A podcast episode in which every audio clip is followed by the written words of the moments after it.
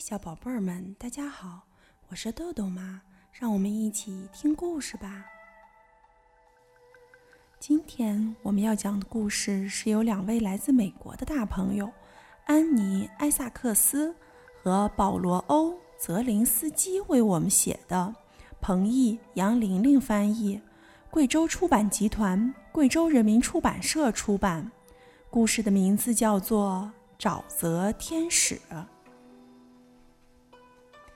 一八一五年八月一日，安杰丽卡·朗莱德出生的时候，跟其他的婴儿一样，个子绝对没有他妈妈高，没有别人的帮助，也绝对不可能爬到树上。可是谁也没想到，这个婴儿日后会成为田纳西州最伟大的猎手。安杰丽卡的爸爸。像田纳西州所有的好爸爸一样，当他还在摇篮里的时候，就给了他一把闪闪发亮的新斧头玩。两岁时，安杰丽卡就盖了第一座原木小屋。他很快就长大了，成为了远近闻名的勇士，在田纳西州的沼泽和荒野上，干出了一件又一件令人瞠目结舌的事。在安杰丽卡十二岁的时候，一个马车队陷在了泄气沼泽地里，人们丢弃了马和车，他们几乎绝望了。突然，一个身穿土布衣裙的年轻女子从薄雾中迈着重重的脚步朝他们走了过来。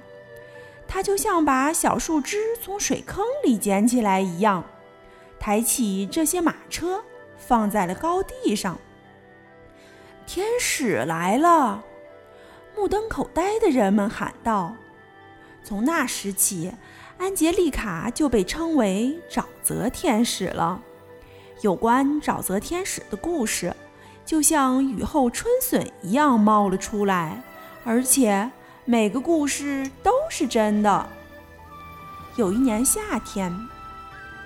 田纳西州的荒野上出现了一头巨熊，它吃起东西来，肚子就像一个无底洞。哎，这个害人精会把储存食物地窖门扯下来，毫不客气地把人们整个冬天的储备粮食吃个精光。人们管它叫雷鸣坏蛋。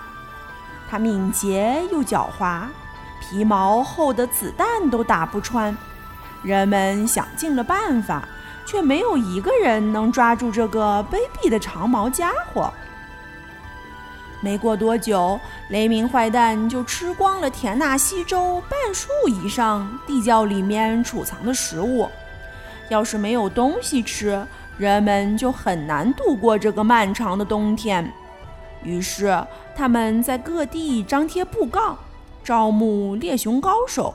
杀死熊的猎人不仅可以得到一张巨大无比的熊皮作为奖赏，这相当于猎人一年的收入，而且还可以美名远扬。毫不夸张地说，田纳西州不怕死的男人就跟玉米上的露珠一样多。很快，那些戴着浣熊皮帽的男人们在报名点排起了长队。当沼泽天使走进队伍的时候，其中一个男人喊了起来：“嘿，天使，你怎么不待在家里缝被子啊？”他说：“缝被子是男人的事。”那么，待在家里烤馅饼怎么样，天使？我是有这个打算。他说：“不过我要烤的是熊肉馅饼。”不管这些男人怎么轻蔑的叫喊和嘲笑，都阻止不了沼泽天使报名去寻找那头熊。人们找到第一个猎人的时候，他的头上扣着一个装蜜糖的空桶，脸上挂着傻笑，看样子他是想用蜜糖引诱巨熊。可被舔的不仅仅是蜜糖，还有他自己。十个壮汉花了很大的力气，才把第二个猎人从他自己的捕熊器上救下来。第三个猎人带着一根坚硬的山核桃木棍出发了，结果他的木棍变成了一堆牙签，而他自己则被埋在了牙签堆里。还有一个猎人被发现的时候，手里攥着两把熊毛，在那儿瞎转悠，他的脑袋完全秃了，胡子也没剩下几根。看样子，他跟雷鸣坏蛋进行了皮毛交易。很显然，他吃了大亏。很快，只剩下沼泽天使一个人还没有遇到雷鸣坏蛋了。直到一天早上，他一觉醒来，发现溪对面有一个四条腿的东西在盯着他。他们对视了几分钟。害人精，天使说：“谢谢你送来了你的兽皮。”啊！雷鸣坏蛋一声长吼，然后他们就冲进溪流里，开始了搏斗。沼泽天使一把抓起那只熊，扔到天上去，可能是扔得太高，到了傍晚，雷鸣坏蛋还没有掉下来。直到第一颗星星出来的时候，它还在天上。沼泽天使想。雷鸣坏蛋会不会在天上迷路了？可是沼泽天使对那张熊皮是志在必得。就在这时，从远处刮来了一股龙卷风。沼泽天使一把抓住龙卷风，在天空中甩来甩去，像甩一条巨大的绳索。他用龙卷风做的绳索套住了发狂的巨熊。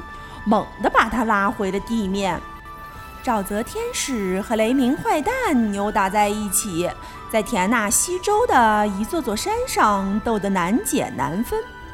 他们扬起了漫天的尘土，直到今天，这一带的大山还被叫做大烟山。他们不停地打了三天三夜，到了第四天，他们扭打到了一个十五米深的湖里。雷鸣坏蛋用一只巨大的爪子把沼泽天使摁到了泥泞的湖底。为了呼吸，沼泽天使只好咕咚咕咚地喝干了湖水，太痛快了，他说。可是他被山一样的熊爪压在了淤泥里，无论怎样挣扎都逃不出来。这时，沼泽天使有了个主意。他打开了烟袋，把烟朝雷鸣坏蛋的鼻子倒了过去。雷鸣坏蛋吸着鼻子，仰起头，使劲儿地打了一个大大的喷嚏，把湖底的烂泥和沼泽天使一起吹上了天。沼泽天使落回到地面，继续与雷鸣坏蛋战斗。终于，沼泽天使和雷鸣坏蛋都累得睡着了。即使这样，他们也没有停止战斗。他们一边睡觉一边扭打。雷鸣坏蛋的呼噜声比岩石滚落的声音还要响。沼泽天使的呼噜声听起来如同火车在暴风雨中行驶。他们的呼噜声轰隆隆地震撼了大地，震得大石头直滚，震得大树直摇。到了早上。他们的呼噜声几乎把整片树林都震倒了。田纳西州第二大的松树正好倒在了他们的身旁。这棵树的树顶上有一个小山一样的蜂巢，倾倒的蜂蜜流成了河。雷鸣坏蛋已经五天没有吃东西了，他实在忍不住了。雷鸣坏蛋在睡梦中翻了个身。把嘴伸进了奔流的蜜浆里，就在他咕咚咕咚狂饮的时候，沼泽天使的呼噜声震倒了最后一棵大树——田纳西州最大的一棵松树。它正好倒在了雷鸣坏蛋的脑袋上，巨熊被砸扁了，像个树桩一样一动也不动了。沼泽天使醒了，摘下帽子，鞠了一躬。献上了赞美之词。你这该死的害人精，你真是太难对付了。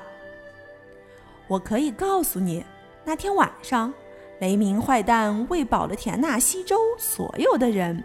这是这个州有史以来最大的一次宴会了，有熊排、熊肉蛋糕、熊肉松饼、熊肉馅饼、烤熊肉和熊肉吐司，还有好喝的浆果酒。远在肯塔基州的人都能听到田纳西州的人们跳舞时西装马甲扣子的撞击声。剩下的食物在第一场雪到来之前。把田纳西州所有的仓库都装满了。沼泽天使决定留着雷鸣坏蛋的皮当地毯，不过田纳西州摆不下这张皮，于是他搬到了蒙大拿州，把这张皮铺在了他屋前的地上。如今人们把它叫做短河草原。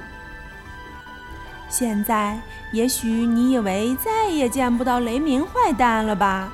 哦不，在晴朗的夜空，你仍然可以在天上看到它。